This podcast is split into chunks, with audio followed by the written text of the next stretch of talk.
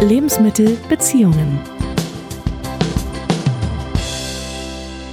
Willkommen zurück zu einer neuen Folge des Podcasts Lebensmittel Beziehungen. Heute zu einem Thema, was große Bauchschmerzen machen kann, worüber aber selten gesprochen wird, meist aus Scham und um das sich viele Mythen drehen. Vorzeitiger Samenerguss.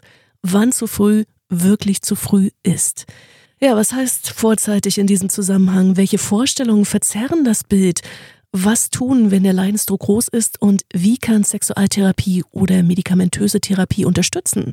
All das bespreche ich jetzt mit Sven Fritz. Er ist Sexualtherapeut mit eigener Praxis in Braunschweig. Hallo Sven. Hallo, Franziska.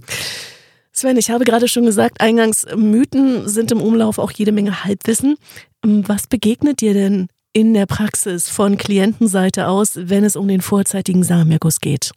Ja, meisten Klienten, die zu mir kommen und dieses Thema ansprechen, fühlen sich erstmal sehr schlecht und haben das Gefühl, ähm, nicht leistungsfähig zu sein, Sexualität nicht richtig leben zu können. Das ist aber ein Irrglaube, weil er eigentlich ein vorzeitiger Samenerguss in der Regel ein Zeichen einer sehr, sehr ausgeprägten und gesunden Sexualität ist. Und das möchten natürlich die Männer, die zu mir kommen, nicht unbedingt hören. Sehen das eben als Makel an. Der Makel liegt aber eher daran, dass ja die Vorstellungen von der Sexualität, die die Männer und die Paare, die äh, zu mir kommen, haben, eine andere sind. Da haben einfach die meisten eine Vorstellung, dass das wesentlich länger gehen soll. Okay, also verzerrte Vorstellung. Was würdest du denn sagen, wann sprechen wir wirklich von einem vorzeitigen Samenerguss? Wann ist zu früh zu früh? Von einem vorzeitigen Samenerguss spricht man laut ICD-10, das ist eine Klassifikation für Diagnosen, wenn es nicht zu einer gelingenden ähm, Sexualität in einer Paarbeziehung kommt. Das ist also relativ offen gehalten. Im Kern geht es darum, dass man sich überlegen muss, was ist denn der Sinn der Sexualität, äh, der Paarsexualität? Das ist natürlich rein evolutionär die Fortpflanzung der Arterhalt. Und dafür ist es in der Regel sehr gut geeignet, denn den meisten Männern gelingt es, ähm, die Samenflüssigkeit in der Vagina äh, der Partnerin zu platzieren. Und damit ist ja in der Regel der Weg geebnet dafür, dass ähm, ein Kind entsteht. Ich, ich habe da noch eine kleine Anekdote auf Lager, wo man sich das ein bisschen sich nochmal vor Augen führen kann. Ja, erzähl mal, bitte. Ja, ähm, ich kam ja schon darauf zu sprechen, dass ja der Sinn der Sexualität eigentlich die Fortpflanzung Arterhalt ist. Und wenn in grauer Vorzeit ein Steinzeitmensch äh, oder Mann äh, ein Steinzeitweibchen äh, zwecks Familiengründung im Wald getroffen hat und die beiden sich entschlossen haben, eine neue Sippe zu gründen, musste das natürlich relativ schnell gehen. Wenn es da zu einer langen Anbahnung gekommen wäre und einen langen Sex, den es bräuchte, um Nachwuchs zu zeugen, hätte es natürlich sein können, dass der Säbelzahntiger schon hinterm Baum wartet auf sein leichtes Opfer. Deswegen ist natürlich die Zeit, um den Samen in der Scheide oder Vagina zu platzieren, wenn es möglichst knapp und schnell geht, günstiger für den Arterhalt als ähm, ein lange dauernder, lustvoller Sex, wie wir ihn eigentlich erwarten heutzutage. Hm. Nun ist sich ja die Fachwelt nicht ganz einig. Also ich habe gelesen von einer intravaginalen Ejakulationslatenzzeit von 15 Sekunden bis eine Minute. Du würdest sagen, rein evolutionär ist es eine zufriedenstellende Sexualität. Eine sehr leistungsfähige und gute Sexualität, ja. Nun hattest du eingangs auch gesagt, viele Menschen, die zu dir kommen, Männer, die zu dir kommen, haben auch verzerrte Vorstellungen davon, ähm, ja, wie lange Sex dauern sollte. Also was, was erlebst du da? Was, was melden dir die Männer zurück? Wie ich das Thema anschneide, und das schneide ich natürlich jedes Mal an, äh, weil das natürlich schon interessant ist, welche Vorstellungen die Paare haben, wie lange gut gelungener Sex sein sollte, ist natürlich klar, dass kein Mensch sich einen Timer neben Bett hängt und dann guckt und wie viele Sekunden oder Minuten oder Stunden er gebraucht hat. Und die Wahrnehmung ist natürlich relativ lang. Wenn man genauer nachfragt, kommt heraus, dass eigentlich der Sex selbst weniger lang dauert, als man denkt und vor allem sich wünscht. Das ist der Unterschied. Also du hast gerade gesagt, klar, Timer stellen wir uns nicht neben das Bett, aber was ist so die Vorstellung, die gängige, mal in Minuten? Ist in der Regel ein Zeitraum von 10 Minuten, 20 Minuten. Das wäre die angemessene Zeit, 30 Minuten, beliebig nach hinten ausdehnbar. Nur wenn man dann Frau fragt, ähm, kommt dann meistens raus, dass da doch sag ich mal, äh, der Wunsch ist, dann doch schneller zum eigentlichen Ergebnis zu kommen. Überrascht die Männer auch teilweise. Ja, total. Hätte ich jetzt was anderes vermutet, erstmal. Also viele Frauen haben die Absicht, eben relativ schnell zum Orgasmus zu kommen, wenn er denn kommt und so ein gelungenes Sexleben zu haben, wobei das natürlich individuell höchst unterschiedlich ist. Es gibt natürlich auch Paare, die die Zeit der Vereinigung sehr lang ausnutzen, sehr lang äh, hinziehen können, die zum Beispiel auch Techniken wie Slow Sex oder Tantra verwenden, um sich da eine genussvollere Zeit zu bereiten. Aber ähm, viele Frauen ähm, sind da relativ zügig bei der Sache, im Gegensatz zu dem, was der Mann denkt, was die Frau gerne hätte. Und da haben wir wieder das Problem, dass eben über Sexualität zu wenig und zu wenig offen gesprochen wird. Hm. Nun höre ich gerade das, was du sagst und denke mir die ganze Zeit, ja, wenn, wenn Mann nur dabei ist zu denken, was sie denn vielleicht gerne hätte, ist er ja sehr wenig bei sich. Begegnet dir das öfter? Das ist ein Problem, was viele Männer haben, dass man Mann mit Doppel-N sich viel zu sehr auf die Partnerin fokussiert und weniger auf sich selbst. Und damit verbunden ist natürlich auch die Gefahr, dass die Kontrolle über die Ejakulation nicht so gut gelingt, wie es eigentlich wünschenswert wäre. Und dann passiert es eben schnell, dass es dann wesentlich fixer passiert als beabsichtigt. Hm. Ist es denn nur die individuelle Vorstellung, dass man mit Doppel-N sich darauf konzentriert, äh, was sie gerne hätte? Also ist es eine reine Kopfsache oder ist es tatsächlich so, dass Frau bestimmte Sachen fordert? Also das ist ja ein Unterschied, ne?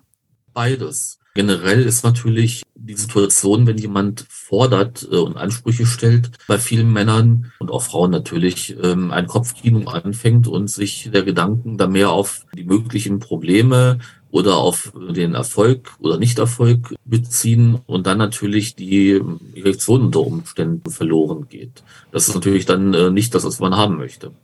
Nun unterscheiden wir ja beim vorzeitigen Samenerguss zwischen lebenslang und erworben. Kannst du den Unterschied nochmal festziehen?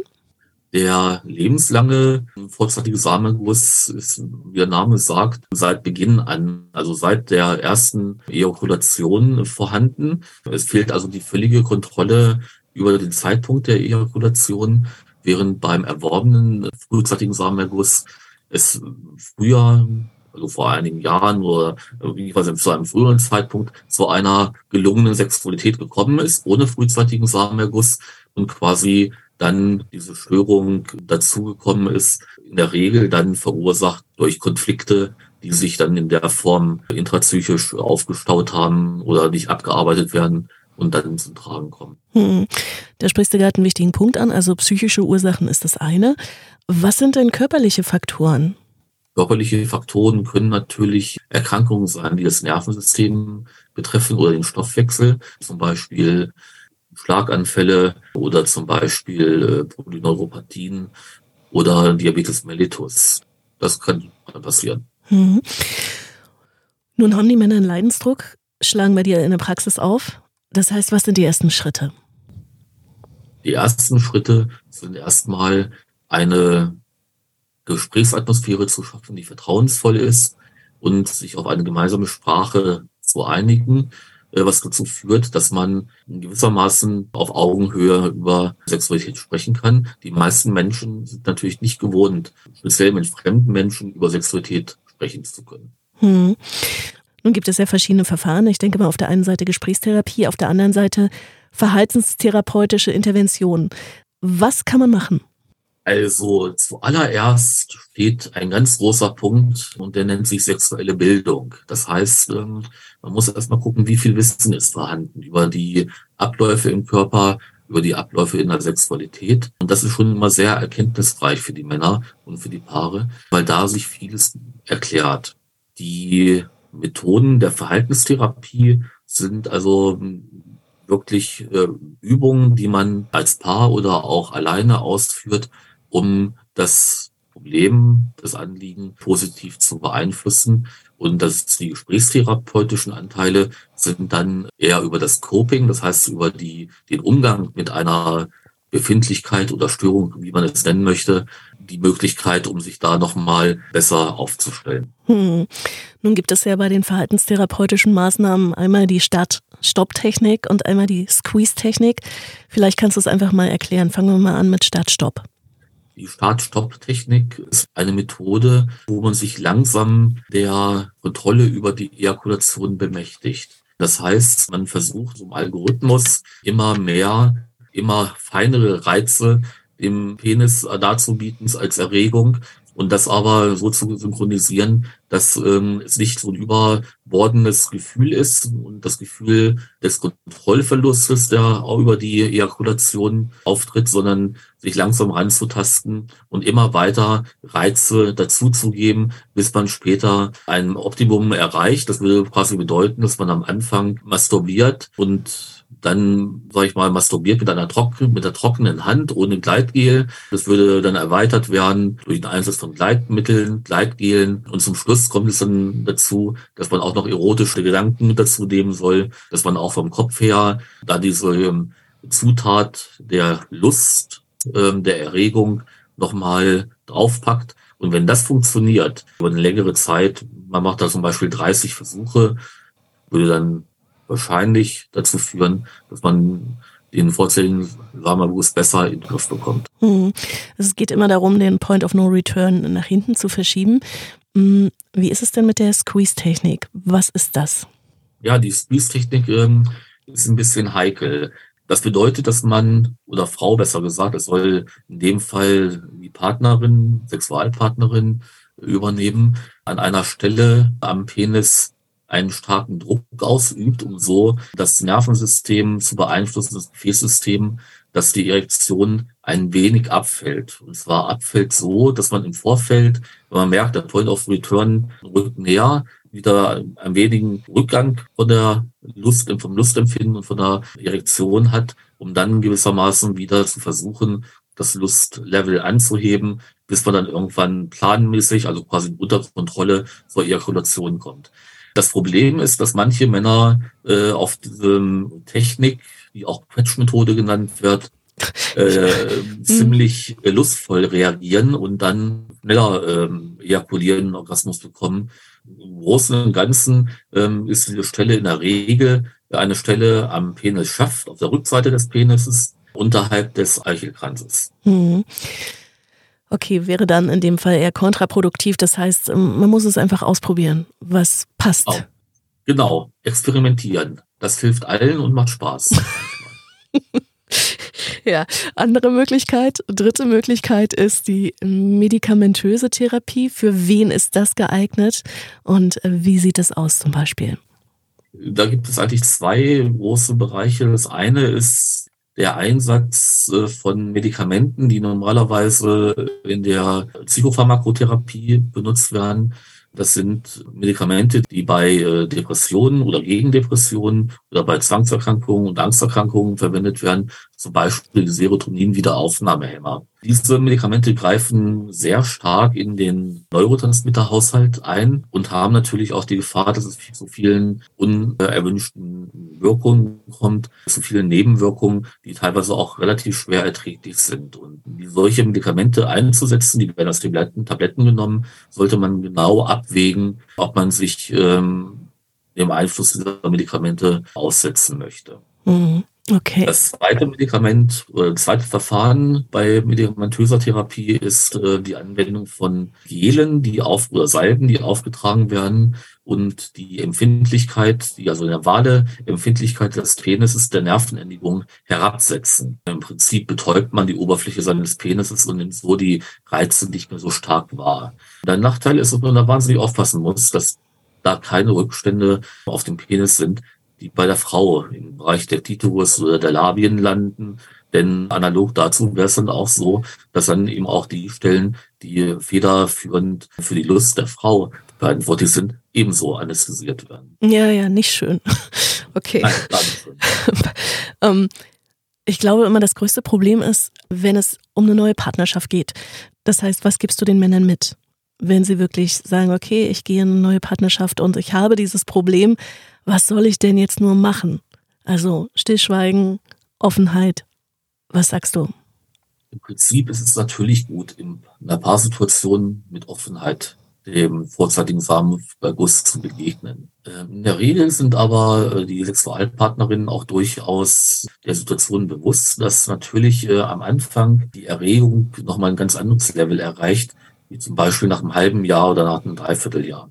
Von daher kann uns natürlich zu Beginn einer sexuellen Begegnung bevorzugt zu einem vorzeitigen Samenerguss führen. Das würde ich nicht unbedingt als so auffällig bezeichnen, aber äh, darüber kann man sprechen und ähm, man kann zum Beispiel Mann mit Doppel-N wieder, könnte ja auch dann, bevor man miteinander Sex hat oder einen Tag vorher oder kurz vorher vor dem Date selber masturbieren bis zum Orgasmus, um so gewissermaßen die äh, Erregbarkeit zu reduzieren. Das ist überhaupt eine Methode, was zwar ein bisschen Flexibilität erlaubt, aber eigentlich eine Methode ist, die sehr schonend ist, die keine Nebenwirkungen hat und die Gefahr eines vorzeitigen Samenergusses ist doch stark reduziert. Hast du noch so einen Ad-Hoc-Tipp, den du Männern gern mitgeben würdest an dieser Stelle? Ja, nehmt den Druck raus. Denn die meisten, ja, das hört sich ein bisschen komisch an, dieser Spruch, aber es ist in der Tat so, dass die Männer, die unter vorzeitigen Samenerguss leiden, Menschen sind, die oft sehr unter Spannung stehen. Und hm. diese Spannung, die ist genau das Signal für den Körper, den Samenerguss auszulösen, also quasi den Point of No Return zu überschreiten. Und äh, jegliche Methoden, was einen Menschen ruhiger macht, äh, sind hilfreich, um der Situation nicht so hilflos ausgeliefert zu sein, die Kontrolle zu behalten. Nehmt einfach Druck raus. Hm. Eben auch per Entspannungsverfahren, auch das ist ja wahrscheinlich möglich. Genau, eben auch einfach mit ein bisschen Leichtigkeit reingehen und nicht mit einer Erwartungshaltung, hoffentlich passiert es mir nicht wieder, denn dann passiert es wahrscheinlich. Und ansonsten, wenn der Leidensdruck groß ist, natürlich beim Hausarzt ansprechen, beim Urologen ansprechen oder eben beim Sexualtherapeuten wie bei dir. Dankeschön. Genau. Sven Fritz aus Braunschweig mit eigener Praxis. Wir haben gesprochen über den vorzeitigen Samenerguss. Danke dir. Tschüss, Franziska. Lebensmittel Beziehungen.